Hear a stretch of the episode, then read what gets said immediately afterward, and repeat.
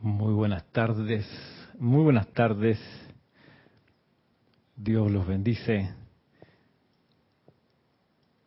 Aquí comenzando la transmisión de esta clase en vivo desde la sede del grupo Serapis Bay aquí en Panamá. Saludo a todos los que han reportado sintonía, sintonía hasta este momento. Hoy, viernes 10 de diciembre de este año 2021. Mi nombre es Ramiro Aybar. Este es el grupo Serapis Bay de Panamá, dando la enseñanza de los maestros ascendidos. Quiero pasar a saludar a quienes han reportado sintonía, para aprovechar también de darles las gracias por la, la oportunidad que me dan y que le dan a los instructores de este grupo de cada día llevarles la enseñanza de los maestros ascendidos.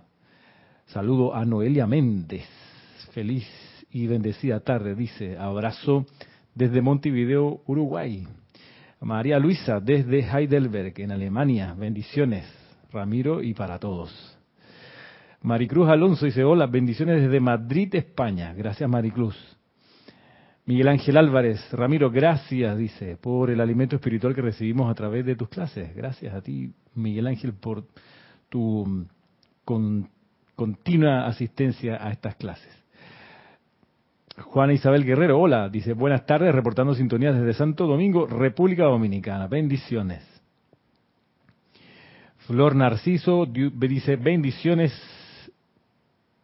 Ramiro y a todos desde Cabo Rojo en Puerto Rico, segunda isla del Caribe que tenemos en este momento conectada a la clase. María Mercedes Morales, buenas tardes, noches, dice mil bendiciones desde Barcelona, España, segunda ciudad de España. Muy bien, gracias. En reportar sintonía. Ilka Costa, luz y amor desde Tampa, Florida. Gracias. Mónica Elena Insunza Sáez. Buenas tardes, Ramiro. Bendiciones desde Valparaíso, Chile. Grupo San Germain. Valentina de la Vega Montero. Mil bendiciones desde Coruña. Y saludos, dice Galicia, España para todos. Naila Escolero, buenas tardes Ramiro y todos los miembros de esta comunidad internacional. Bendiciones y saludos desde San José, Costa Rica. Gracias, Naila. Josefina Mata, ¿cómo estás Josefina? Dice, buenas tardes desde Querétaro, México. Saludos. María Martín, desde Granada, España. Hola Ramiro, muchas bendiciones y abrazos con cariño para todos. Gracias, María Martín. María Cristina Esteve Regidor, dice bendiciones Ramiro, y a todos desde Madrid, España. Muy bien, gran sintonía del otro lado del Atlántico. Mirta Elena, hola, buenas tardes desde Jujuy, Argentina. Ramiro Aybar, gracias por tu maravillosa clase. Bendiciones, gracias María Cristina Esteves. Diana Gallego Hernández, siento un poco alto esto, un segundito aquí.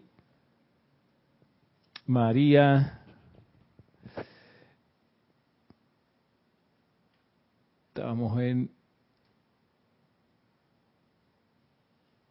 Mirta Elena, Diana Gallegos Hernández desde Veracruz, Joel Manzano dice, hola Ramiro, bendiciones y saludos para todos desde Ciudad de México.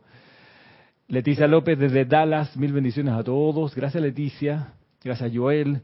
Juana Sánchez Quiró, reportando sintonía desde Utah, Estados Unidos. Saludos y bendiciones para todos, Ramiro, gracias. Este, bienvenida. segundito aquí. Ajá, perfecto. Em, Juana Sánchez, saludo. Elizabeth Alcaíno, nos dice bendice Ramiro, un gran abrazo desde New York con la Estatua de la Libertad, gracias. Caridad del Socorro, muy buenas tardes Ramiro, mil bendiciones de luz y amor hermanos. María Delia Peña, buenas noches Ramiro y a todos bendiciones desde Gran Canaria. Aguante Canaria. Luego dice María Esther Correa, infinitas bendiciones a todos, especialmente a para Ramiro desde Envigado, Colombia. Gracias. Oye, María Esther, María Esther Correa, gracias por el detalle. Y por acá, Oliva Alcántara. Dios te bendice, Ramiro, desde Acambay, en México. Gracias, Oliva. Bueno, Alonso Moreno Valencia, tanto tiempo, Alonso Moreno, desde Manizales. Gran Manizales. Bueno, gracias en serio por, por estar hoy y por um, interesarse en esta instrucción. Gracias por, por también por reportar sintonía. Déjeme acomodar algo aquí. Perfecto.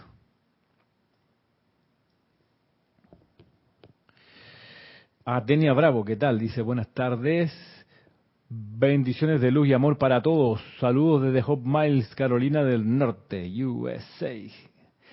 Gracias, Denia. Y Emily Chamorro, yo también estoy, dice. Bueno, gracias por su concurrida asistencia hoy. ¿Qué hora es? Listo. Ya llevamos un buen ratito. Miren, haciendo... Y Karen Puerto Banco, ¿qué tal? Me di la vuelta y apareció lo que más.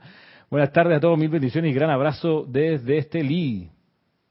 Bueno, miren, em, la próxima semana es, el próximo viernes es 17 de diciembre y es la, la próxima semana es la última semana que tendremos clase día viernes, porque después del 17 viene el 24, que es ya día de Navidad, ese día no tendremos clase. El viernes siguiente, obviamente, es 31 y nosotros acá en Panamá estamos reunidos orando, haciendo los ocho días de oración, de modo que no vamos a estar en clase el día 31. Así que la siguiente clase después del 31, déjeme mirar la fecha calendario, va a ser el día 7 de enero. ¿Qué tal? ¿Qué les parece? 7 de enero. Así que esta es la penúltima clase del año, 17 de diciembre, luego, perdón, 10 de diciembre, luego vendrá la del 17 de diciembre y después 7 de enero. Si es que estamos todavía por acá, señoras y señores, porque uno no sabe, vaya y durante los ocho días de oración ascendemos y nos liberamos de la rueda de nacimiento y muerte. Y somos maestros ascendidos. ¿Quién sabe? ¿Por qué no? Así que, pos de ese de estas fechas puestas así de manera, digamos, sujeta a fuerza, a, razones de fuerza mayor, eh, pongamos nuestra atención en el tema que estamos indagando, que es el tema de cómo ser chela del Buda, cómo ser chela de tanto del Buda de la tierra como de aquellos que tienen la conciencia búdica o la conciencia del Buda. Y hemos visto distintas, distintas consideraciones y cualidades distintos, en realidad, si se dan cuenta, son sobre todo cambios, cambios de carácter y de aplicación, de aplicación de ejercicios espirituales como de la respiración rítmica. La semana pasada y antepasada, que consideramos este discurso fabuloso del amado Himalaya, donde nos, nos indica cuál es la, la disciplina que se le da al que quiere ser un Buda, y decía él, Aquí, pues, palabras más, palabras menos, que primero se estudia el aura, el maestro ascendido, el gurú, estudia el aura del aspirante a Buda y revisa cómo está el tono, la cualidad de la vibración, la música, cómo está el orden de los siete rayos alrededor del aura y luego de hacer ese diagnóstico entonces procede a dar disciplinas para lograr un objetivo súper concreto y, además alcanzable. No nos daría ese objetivo eh, si no fuese alcanzable. ¿Y cuál es el objetivo? Convertir el aura del chela, del aspirante, convertirlo en un duplicado del cuerpo causal. Para aquellos que no conozcan, o no, no, no quizás es muy abstracto decirlo y es mejor verlo, les pongo esta imagen donde podemos ver cómo es que debiera ocurrir el proceso dice Ilka, un segundito. Ramiro, las oraciones de esa semana, ¿podemos ser parte o no, no transmiten esa semana? Gracias. Ilka, en realidad, eh, es una actividad privada que llevamos a cabo desde hace una buena cantidad de años para la gente realmente interesada y que va a estar comprometida en la actividad los ocho días de oración, comenzando con el día 25 en la tarde, sábado. Y el objetivo es múltiple. Primero, aprovechando que está reunida la Junta Kármica, los seres del Tribunal Kármico, escuchando las peticiones que los maestros ascendidos y los seres no ascendidos elevemos a su consideración, los miembros del Tribunal Kármico se reúnen y favorecen aquellas peticiones elevadas por la humanidad no ascendida, en, particular en este periodo que están en sesiones, en sesiones activas. Entonces, cada día se lo dedicamos a uno de esos seres y realizamos ceremoniales en esa dirección. ¿Cuál dirección? Un ceremoniales dirigidos a uno por uno de los seres del tribunal kármico, ceremoniales dirigidos a elevar nuestras peticiones, a que nos pongan atención, porque queremos algunas dispensaciones para poder realizar algo del plan divino que hemos percibido como grupo. Entonces, eh, se requiere que la persona que esté, esté los ocho días, incluyendo por, ello el día 1 de enero. De ahí que Ilka no es un llamado que hacemos al que quiera meterse, ¿no? Sino que en realidad la gente se acerca, como tú quizás, que siente que puede estar, le puede ser eh, significativa la participación allí y mm, son ceremoniales muy intensos, son ceremoniales arriba de la hora de duración y mm, son ceremoniales para, mm, digamos, gente ígnea, no para diletantes o gente que está viendo qué onda, a ver si me interesa, sino que son gente que ya lo tiene claro y quiere colaborar con la jerarquía espiritual.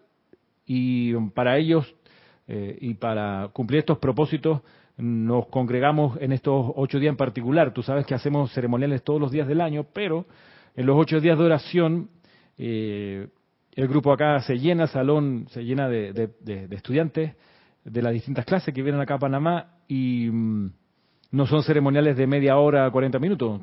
O sea, eh, lo mínimo es una hora de invocaciones, visualizaciones, cantos, decretos, respiración rítmica. Incluso antes de cada sesión, eh, el oficiante a cargo da una pequeña clase o un discurso. Pues sí, es un poco la dinámica. Y el día 1 de enero se realiza en la mañana el ceremonial se realiza el ceremonial del cáliz dorado. Para ello, todo, todo participante debe tener un cáliz físico concreto que suene, todo palpable, digamos. Eh, y, vaya, eso es algo que también se, se, ha de tener, digamos, si, es por, si, lo miramos desde el ángulo de las cosas materiales que habría que tener.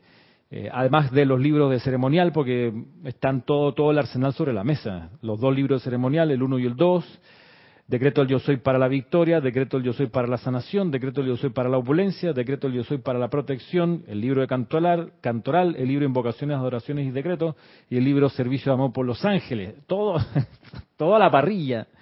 No escatimamos en esta, en esta oportunidad ningún recurso, porque así hemos aprendido que hay que tomarse el sendero de los maestros ascendidos. ¿Cómo? En serio.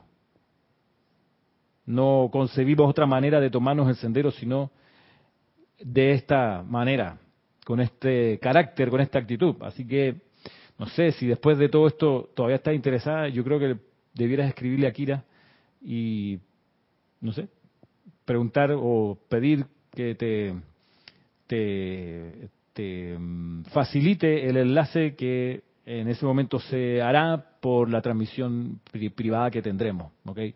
No es como los ceremoniales de transmisión de la llama, que sí, el ceremonial está abierto a todo el que esté pasando por ahí por YouTube y se conecta. Máxime, por supuesto, aquellos que saben que está ocurriendo la transmisión de la llama y se meten al canal nuestro de YouTube y participan allí con su aliento. Eh, pero también hay gente que es increíble. Tú ves las gráficas de participación en una transmisión de la llama, en, la, las estadísticas que te provee el canal de YouTube y te muestra que hay momentos en que de repente hay una entrada así de 15 personas que están 10 minutos y se van lo, más probable es que son personas que le llegó la alerta, no están tan comprometidos, están ocupados a lo mejor, vaya, eh, tocan, hacen clic, ven de qué se trata y dicen, ah, no, esto es otra cosa, o no puedo ahora, y entonces se... bueno, y por eso es la, la, la, la, diferencia con los ocho días de oración, que es solamente, es un enlace privado, eh, en fin, para gente comprometida, no por otra cosa. Obviamente es presencial, claro que sí, aquí lo que pasa es que a veces la cámara no hace en las transmisiones de la llama la vuelta a 360 grados, pero la última vez había aquí en el salón 23 personas, eh, se veía el oficiante y los músicos si acaso, pero detrás de cámara había una buena cantidad y entiendo que este para estos ocho días de oración también va a haber algo así de, contingente acá en presencial, en físico. Eh, ¿Qué más comentarte? Eh, los que han participado en los ocho días de oración eh, se dan cuenta que, que no es juego lo que se está manejando y usualmente uno no haya la hora de que vuelva el año siguiente para estar de nuevo los ocho días de oración. Es impresionante. Eh, así que eso. Perdón por la... ¿Qué tal, Benny? Perdón por la, la haberme ido por la tangente. explicándole a Ilka eh, un poco de qué se trata el evento. Sí, a eso me refiero, Diana. Los ocho días de oración, aquí hay gente presencial. Va a haber personas. Aquí hay, ya hay una lista. En fin. Y todo a esta, actividad se viene, se viene previo permiso que da Kira, la directora del grupo. No es que me aparezco, eh, hola, no, no, no, eso no es así. No, no, no, tampoco es que, ah, yo puedo un día, pero los demás no puedo. No, no puedes, o sea, es uno para todos, todos para el uno, ¿no? ¿Qué dice? Espérate, que no, no estoy viendo acá. ¿Qué es lo que dice Diana? A ver.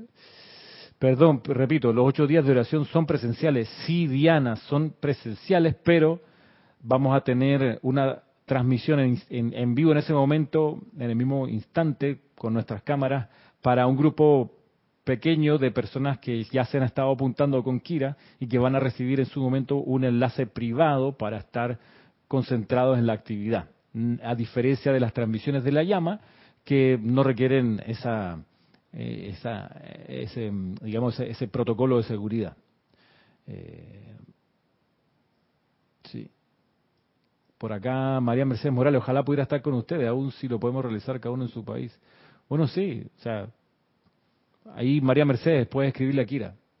Eh, hay personas que, que no se conectan con la transmisión, pero que hacen de todos modos el ceremonial en sus grupos y lo que y a veces por supuesto uno puede pensar que duran menos o duran más no sé cómo será en, los, otros grupos cuando lo hacen así pero no se conectan puede que lo hagan incluso en otro horario porque a veces pasa pero donde sí nos encontramos es en el ser de luz de ese día por ejemplo, si el domingo nos concentramos en el gran director divino, entonces todos los grupos que, quieren hacerlo junto con nosotros se conectan también con, la conciencia del gran director divino y se le elevan los cantos y se hacen las invocaciones pertinentes. Eso también, también pasa. Oye, en serio, la pregunta que tengan, por favor, eh, me la pueden hacer ahorita si quieren, no hay problema, no no hay así como que tengo que cumplir, hola Kira, no tenemos aquí que cumplir el, el, el como dice, el, el, libro de texto del Ministerio de Educación. Si ustedes quieren, nos salimos o seguimos por este tema conversando. Lo que les quería mostrar mientras esto pasa, a ver un segundillo por acá. Ok. Lo que les quería mostrar a propósito de la enseñanza del señor Himalaya sobre mm, las prácticas que se le dan al Chela, que quiere ser un Buda, eh, las prácticas implican convertir el aura en un duplicado del cuerpo causal. Y me quedé con que no les había mostrado bien de qué se trata. Para aquellos que no conocen esta imagen, aquí se las muestro. Esta es una sección de mm, la lámina de la Santísima Trinidad, una sección porque esta lámina sigue para arriba, todavía tiene una, una tercera eh, manifestación, pero por, por este momento nos sirve lo que les estoy mostrando. Eh, la parte de abajo, la parte de abajo de la imagen está el santo ser crístico plenamente desplegado con la llama triple eh, y su aura, como ven, es una copia del cuerpo causal que está arriba. El aura con estos colores azul, dorado, bueno, amarillo como en la, imagen, pero es dorado, rosa, blanco, verde, oro, rubí y violeta envolviendo al santo ser crístico. A medio camino entre el santo ser crístico y la presencia yo soy arriba está la paloma del Espíritu Santo. Y arriba pues la presencia yo soy individualizada. Este es el ser de fuego blanco. Cuando uno hace una invocación es a esto a lo que uno invoca. Cuando uno dice magna presencia yo soy, es a esto a lo que se refiere, a lo que está arriba, en la parte superior de la imagen. En la parte inferior, lo que se representa es el santo ser crístico en plena posesión del cuaternario inferior como debe ser, como debe ser en nuestra evolución espiritual. Nosotros debemos ser así. Esta es la gracia de esta introducción, que, mm, eh, es sencilla si se dan cuenta. No sé si ustedes han tenido algún antecedente con el budismo. El budismo, el del, por ejemplo, el budismo Vajrayana tiene una toda una disciplina y unas prácticas súper intensas, pero nada que ver con esto, ¿ok? Pero sí con mucha visualización, con otros colores. En algún momento yo pude haber pensado que ya que el budismo Vajrayana se desarrolló en el Tíbet, en el Tíbet está el templo del señor Himalaya, yo, yo en algún momento pensé que esta gente del budismo Vajrayana tenían prácticas que llevasen a los aspirantes a Buda a tener un aura como esta que les estoy mostrando. Mm, he, leído bastante acerca de eso y no lo he encontrado por ningún lugar. He leído los, y estudiado los libros señeros del budismo Vajrayana, eh, los pilares, mm, eh, y no, no, no hay nada como esto. Sí hay mucho de visualización, sí, por supuesto hay trabajo con, con la mente y con el decreto, pero no, no algo así tan, tan diáfano, tan agradable, digamos, inclusive, porque los colores son son como bien, son como armonizadores, ¿no? Eh, y la idea es poder conseguir esto cada uno por su cuenta. Una cosa maravillosa es que, ¿qué tal Roberto? ¿Cómo estamos? Una cosa maravillosa es que esta aura con el duplicado del cuerpo causal, como les he comentado en otras clases, es también parte de lo que se trabaja en el templo del confort del Mahacho Han para lograr que el individuo que quiere ser una presencia confortadora pueda ser un digno representante del Espíritu Santo con el aura así, descargando los dones del Espíritu Santo, eh, cuyo tema de cuyas clases hemos, hemos tratado anteriormente. También lo pueden buscar en, nuestro canal de YouTube y, verlas o escucharlas. Así que les tenía pendiente esta representación, aquí está, para que la puedan eh, contemplar. Este es el objetivo del señor Himalaya, de la disciplina para ser un Buda. Decía también que si, pudiéramos hacer un recuento, eh, pudiéramos indicar algunas cosas así como básicas. Eh, que en el sendero del Buda, es interesante porque aquí no es querer ser budista, ¿ok? Es ser un Buda. Es, lo mismo que uno en realidad no quiere ser cristiano, uno quiere ser un Cristo. Eso a la gente se le olvida. Eh, tengo colegas que son cristianas, y no me atrevo a decirle, pero tú en realidad quieres ser un Cristo, porque lo más probable es que no, que se asusten y se vayan para atrás, porque es súper cómodo ser seguidor de. En realidad, más comprometido y más, más eh, maestro camina la tierra a través de mí es ser el Cristo o ser un Cristo, no un cristiano, un seguidor, un adherente. Ser un Buda, no un budista, un seguidor, un adherente. Para ser un Cristo, para ser un Buda, acá en el grupo Serapi Bay hemos entendido que la única manera de lograrlo es poniéndose en serio en esto, poniéndose las pilas e ir a por todo. Bien, le decía que hay algunas puntales, algunas cualidades que hemos considerado como que puedan resumir un poco lo del sendero del Buda, que el servicio es impersonal, el amor es imparcial, la paz del mundo emocional imperturbable, la amabilidad implacable siempre, ante cualquiera, amable siempre. La administración incondicional, gratis. Y hoy vamos a agregar concentración imbatible, deseos egoístas imposibles y la compasión intensa. ¿Qué les parece? Ocho I, las ocho I del sendero del Buda. Veamos lo que nos dice el maestro ascendido, señor Himalaya. Señor Himalaya, más respeto. Dice lo siguiente, eh, la página 12 de este libro que estamos estudiando, Chela, busca a tu gurú. Dice así, me gustaría hablarles de su propia evolución, mis amados, ustedes que son tan fervorosos y cuyos cuerpos causales son tan bellos. Saben, dice, saben qué pasa cuando entran a un aura que ha sido creada para el propósito expreso de dar una bendición cósmica a un magnífico hemisferio. ¿Saben qué les pasa a ustedes como individuos? Me parece que han pensado algo al respecto, mas no lo suficiente. Tan pronto como se atrae la presencia de un maestro ascendido, tan pronto como la radiación comienza a fluir, esta comienza a presionar a través del embudo de la conciencia de los allí reunidos, dándose un crecimiento y una expansión de todos sus vehículos.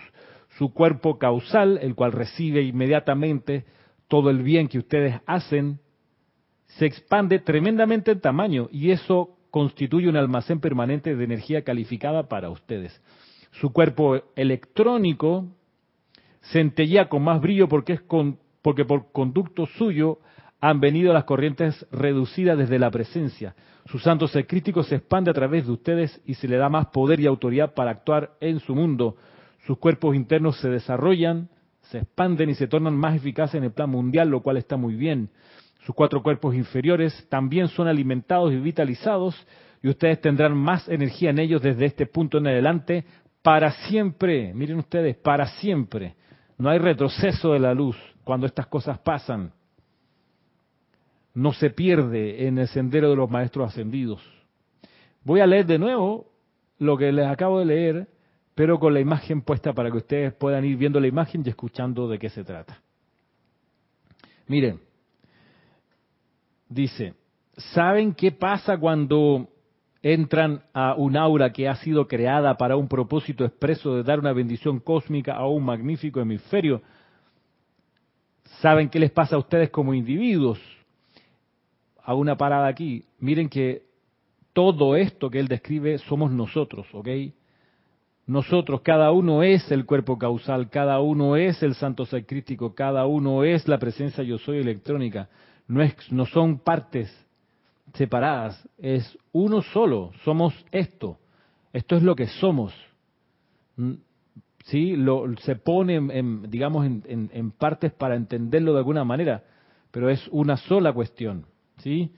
Bueno, dice,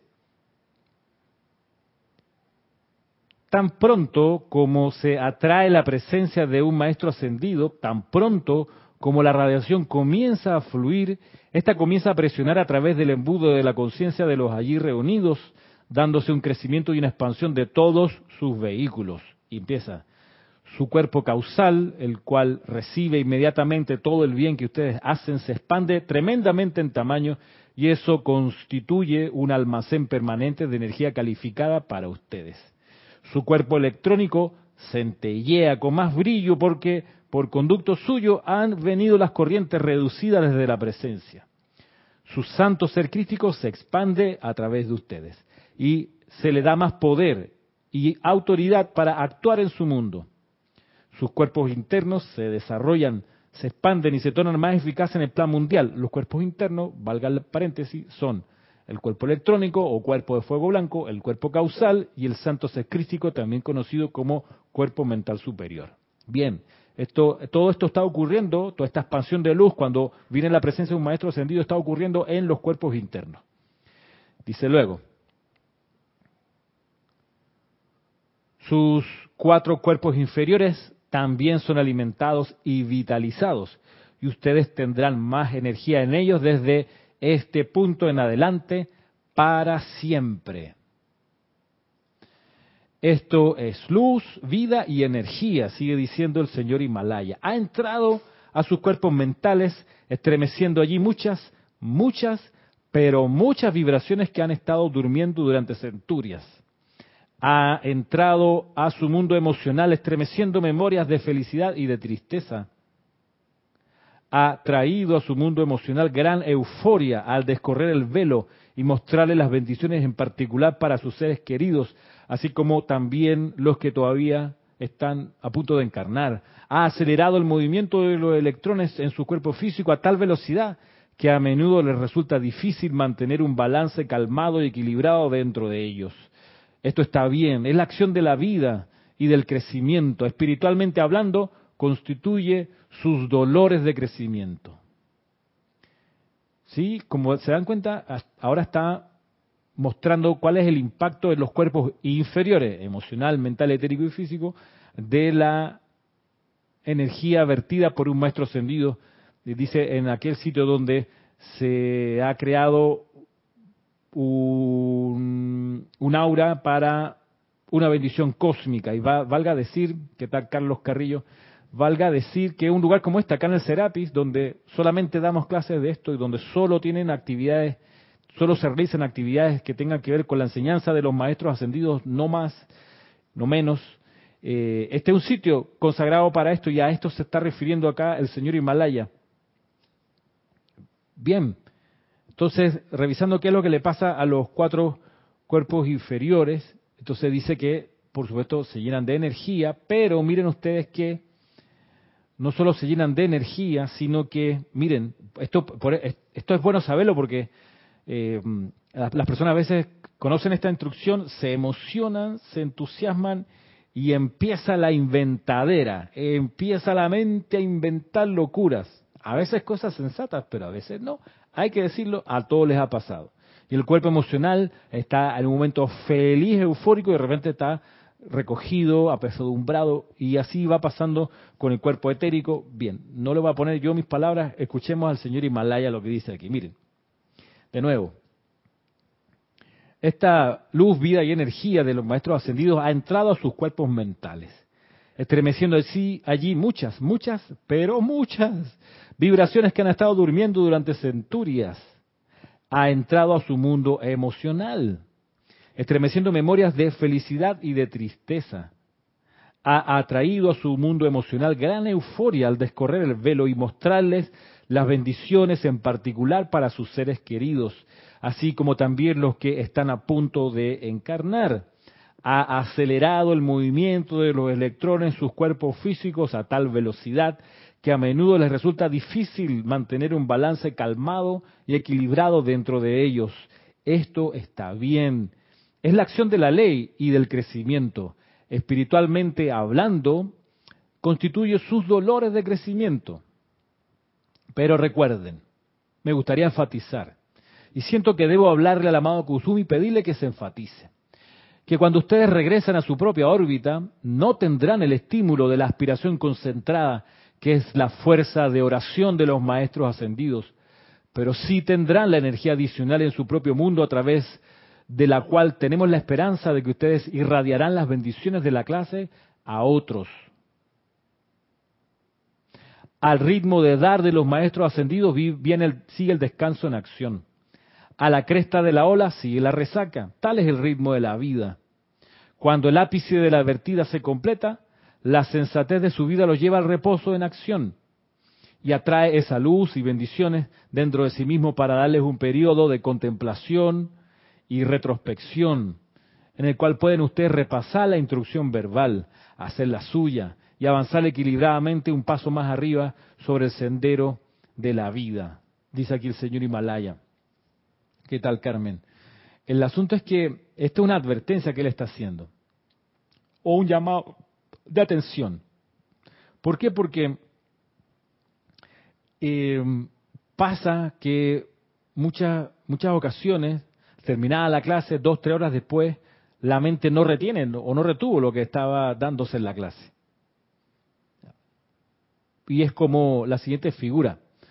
A veces la mente es como un tubo Tú le das algo y eso pasa directito al otro lado sin fricción y no retiene nada. A veces es una, una olla rota, la mente, la atención. Recibe algo y mucho de esto, no todo, pero hay algo de lo que se da que se riega en el piso y no alcanza a juntarse por los huecos que tiene. Y lo que se tiene que conseguir es la mente como un cáliz, como una copa, sin orificios, sin agujeros, sin salidas. Cada clase que se reciba ha de poderse madurar, reflexionar. Es necesario hacer la introspección, porque no olvidemos que intentamos ser estudiantes de la luz y un estudiante lo que hace es que estudia, en este caso la enseñanza de los maestros ascendidos. ¿Cómo tú la estudias? Cuando vuelves y repasas el contenido vuelves y lo tratas de interiorizar, vuelves y tratas de ver la forma en que eso se puede aplicar en tu, en tu vida. Es ahí donde se crece en conciencia, es ahí donde se expande la conciencia del estudiante. ¿Qué tal, Hernán? Saludos, hasta Quito. Es el llamado de atención del señor Himalaya aquí. Bien, miren cómo dice, cómo sigue diciendo. Como pueden ver, yo soy un maestro de maestros. Estoy muy acostumbrado a la reacción de chelas y gurú. He visto a quienes se han parado en el aura del señor Gautama, señor del mundo, y que han experimentado ese magnífico éxtasis que él es capaz de dar mediante el toque de sus manos. Los he visto derramar lágrimas amargas cuando su bella presencia retrocedió. Sin embargo, por el momento en que contemplaron esa luz y vieron la gloria del nirvana, recibieron una bendición y un privilegio que nunca más los hará entrar a la oscuridad que conocieron antes de que vieran el nirvana. Debería darles estímulo y una aspiración para lograr esto a través de sus propias energías. Con toda amabilidad quisiera decir lo siguiente, ustedes son occidentales, yo soy el corazón de Oriente. ¿Están considerando la instrucción al cierre de su clase? ¿O acaso, su cuerpo mental comienza a revolotear antes de que hayan salido por la puerta? Allí permanecí escuchando al amado Moria, al amado Serapis y su instrucción para descargar la luz dentro de los átomos, y al amado Gabriel por su instrucción sobre la resurrección, y he estado observando cuánta contemplación ustedes han realizado. La razón por la que les digo esto ahora, mis amados, es que ustedes deben digerir la instrucción espiritual, deben asimilarla y hacerla suya, captar la oportunidad mientras que está a su alcance y aferrarse a ella hasta que sea suya. La contemplación de la verdad trae iluminación. La iluminación trae paz. Y la paz trae maestría. Dice el señor Himalaya aquí para cerrar, hoy les he traído mi paz. Les he traído una realización de que su aura puede ser un poder estabilizador en su hogar, en su comunidad, en su nación, en la mismísima tierra. Qué grande el señor Himalaya, qué, qué, qué espectáculo, qué cosa más amorosa y contundente, por favor. Así que está dando un aviso. Después de estas clases, después de esta clase hoy o de esta serie de clases, va a venir un momento en que el, el, estudiante entra en soledad y es necesario que así sea para que pueda tener silencio a su alrededor y digerir, miren ustedes, digerir, la palabra que usa, digerir la instrucción que recibe.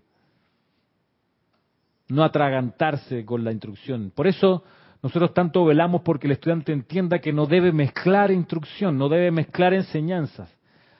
Se agarre de una para poder digerirla y esa digestión sea nutritiva. El problema cuando uno eh, mezcla comida es que trae indigestión, el cuerpo se siente incómodo. Y eso pasa también en los vehículos de absorción espiritual. Entonces, gran, gran llamado a atención. Dice Pelado, muchachos, cabros, lo estoy viendo, ¿ok? Termina una clase y ya su mente está revoloteando y se, desconcentró, ya no se acuerdan siquiera lo que pasó. Entonces hay que hacer el esfuerzo, la disciplina de, de concentrar la atención en las palabras de la enseñanza para ir absorbiéndola. Por eso yo les decía hace unos minutos atrás que una cualidad extra que hay que considerar aquí es la de la concentración. Que la concentración sea, sea imbatible, que nada la derribe, inderribable. La concentración, y eso uno lo logra, uno, uno logra concentrarse y uno logra con tesón, con disciplina, ponerse eh, y, controlar la atención, que no divague. Uno lo puede hacer, por supuesto. Si esto, eso es una habilidad que nace, ¿saben de dónde? De la llama del corazón, del fuego sagrado, de, de la llama triple. De ahí sale la atención. La atención que ponemos es una emanación de la llama triple. Entonces podemos, podemos desarrollarla en la medida que practiquemos una y otra vez como cualquier, cualquier habilidad. Dulce, ¿qué dice acá? Saludo a Nati López, ¿qué tal Nati? Y Karim Subía. Disculpen, ¿qué oraciones me conecté Estamos hablando, Karin, de los ocho días de oración que tenemos acá en el grupo del, de cierre de año, 25 de diciembre al 1 de enero. ¿Qué dice? Saludos Iván y Tania, por supuesto, gracias. Eh, dice Diana, ¿tú crees que atender a todas las clases del grupo es mezclar? No, porque es el mismo alimento, son los mismos ingredientes, la enseñanza de los maestros ascendidos. Preparada por distintos chefs, los instructores, pero es la misma la misma eh, instrucción, el mismo alimento. Así que no hay, no hay, no hay mezcla. Mezcla sería que la clase que viene a las 7, siete, siete, y media hoy, eh, Nelson se pusiese a hablar de las runas y lo importante que son los últimos hallazgos en Escocia, de las runas místicas, de no sé qué. Y el sábado Cristian se dedicase a una muy interesante conferencias sobre el Reiki y el domingo, pues Roberto, qué sé yo, nos trajese un taller buenísimo de tarot egipcio y así nos vamos. Eso es mezclar, porque el lunes entonces revisamos el Antiguo Testamento y las claves del libro Números, estoy inventando. Eso sería mezclar, porque el martes entonces nos metemos con Gary Zukaf y lo importante que es la microfísica del amor y así. Eso es mezclar. Bien, eso es lo que no, no, es recomendable. A propósito de concentración, mire lo que dice el señor Gautama.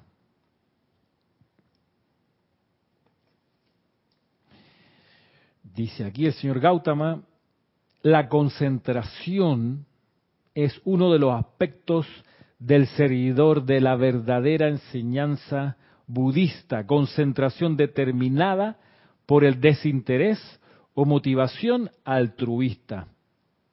En el caso del que oye el sendero espiritual hacia el corazón de luz, la concentración debe ser motivada por un deseo de bendecir impersonalmente la vida, de permanecer encarnado físicamente aquí sobre este plano terrenal, de ser necesario, tal cual lo hiciera la amada María, la Santa Madre de Jesús, hasta que haya más luz y más virtud divina aquí, o entrar a las esferas internas de luz, si así se le indica, y ser allí un sol de virtud. La doctrina del Buda, tal cual encontré por mi cuenta que era, y según se la presenté al género humano, es la de renunciar a la personalidad y a los intereses egoístas. Y esta renuncia va para atrás a las causas y núcleos que motivaron hasta los ejercicios espirituales. Cuando el poder motivador, detrás de todo ascetismo, de todos los ejercicios espirituales y de las autonegaciones es la magnificación de la presencia de Dios, dicho individuo es un discípulo que se merece llevar puesta la túnica del neófito de los templos del Buda. Cuando estas disciplinas, ascetismo y los diversos ejercicios espirituales se practican para iluminación personal y para alcanzar la liberación última únicamente del individuo, la persona logrará un resultado en mediante el cual dicho individuo espiritualmente llegará al punto de estar listo para la ascensión. Sin embargo, tal persona no se ha convertido en una expresión del Buda impersonal, quien jubilosa y voluntariamente vive y sirve en cualquier plano, doquiera que su luz sea deseada sea requerida su protección, sea esencial su comprensión y sea una necesidad su presencia sanadora, elevadora, iluminadora y ascensional. El Buda se convierte en un cáliz al cual fluyen sin obstrucción alguna los regalos, luz y virtudes del Altísimo. Ese cáliz es tan impersonal en la vertida de sus regalos como lo es cualquier copa o grial que está lleno con agua fresca disponible para todo aquel que tenga sed. Bien, miren ustedes entonces, otra de las cualidades de este sendero del Chela del Buda, la concentración. Y esa concentración, digerir equivale a discernimiento, dice Hernán. No, digerir equivale a absorber los nutrientes que tiene la instrucción, absorberlos. ¿Cómo tú los absorbes? Poniendo tu atención en la instrucción, leyéndola una y otra vez y cómo tú sabes que se ha ido digiriendo, porque de tanto poner tu atención en la instrucción, la empiezas a sentir, se te mete al cuerpo emocional. No solo está en tu cuerpo mental inferior, tu mente concreta aquí, sino que al estar tanto rato allí, porque la estás contemplando, de nuevo, concentradamente, aunque sea al principio por momentos cortos, pero empiezas a practicar la concentración, estando allí llega un momento en que la empiezas a sentir y se mete en tu cuerpo emocional y es ahí donde agarra cuerpo, ahí donde estás digiriendo la enseñanza. Es súper importante porque si no, uno va a estar leyendo por encima. Entonces, ah, no, ya, ese libro ya lo leí, sí, pero ya eres el gran director divino. No, yo me leí el libro, no, pero yo también. No, no, yo ya me leí todo San Germain. Mm, ya, y eres el, representante de la liberación, el que te ve a ti, ve y siente la liberación, la cualidad divina de la liberación. Eh, esa es la pregunta que hay que hacerse. Eso lo vas a conseguir poniendo tu atención una, y otra vez, una y otra vez en la instrucción, contemplando la que quiere decir eso, viendo cómo en la mente eso se puede realizar, se puede llevar a la práctica, y llega un momento que empieza a pasar que se empieza a absorber, tu cuerpo emocional lo empieza a absorber y te conviertes en la enseñanza. Ya no es lo que leíste, sino lo que eres. Y esta es la enseñanza, como sabemos, es la enseñanza del yo soy. Para llegar al yo soy, en el sendero del estudiante de la luz hay que estudiar la luz, la enseñanza. Y estudiar no es leer por encima, no es ya lo leí una vez, estudiar es ir de vuelta al libro, de nuevo, otra vez, hasta que se vuelva carne en ti. Yo no sé, por ejemplo, yo les he dicho, este libro este discurso del señor Malaya, en serio yo no, no me acuerdo cuántas veces lo he leído, de, la, de tantas. El, libro Misterios de Velado, fundamental, libro no traducido por Connie Méndez, sino por Jorge Carrizo, ese libro también le perdió la cuenta las veces que lo he leído, y no lo digo por vanagloria, sino por en serio hacer el punto. Si tú quieres absorber la enseñanza, tienes que lograr el espacio para digerirla, y eso te consigue de una sola manera, poniendo tu atención en la enseñanza. ¿Y cómo tú lo haces? Agárrate el libro y te lo vuelves a leer otra vez, déjalo descansar un tiempo, mientras lo reflexionas, mientras vas ponderando sus alcances, vas percibiendo la manera en que puedes llevarlo a práctica, cómo se aplica, y al tiempo vas de nuevo y le das otra pasada.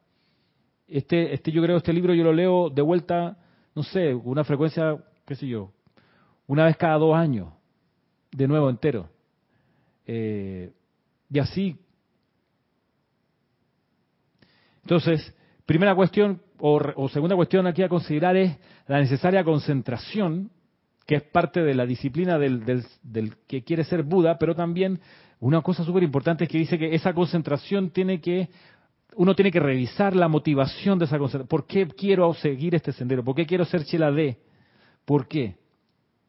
Porque lo digo eh, para beneficio de, los que no lo sepan, hay gente que posa como chelas de maestro sin serlo, porque quien es chela de un maestro no lo dice. ¿Tú sabes por qué? Porque el quien es chela de un maestro no necesita andarlo diciendo. Porque los chelas del maestro no lo dicen, lo son. No, te tienen, no tienen que andarlo diciendo, hola Giselle Márquez, bendiciones desde Chitré, ¿cómo está mi amor? Ok. Se conectó, muy bien, gracias Giselle. Eh,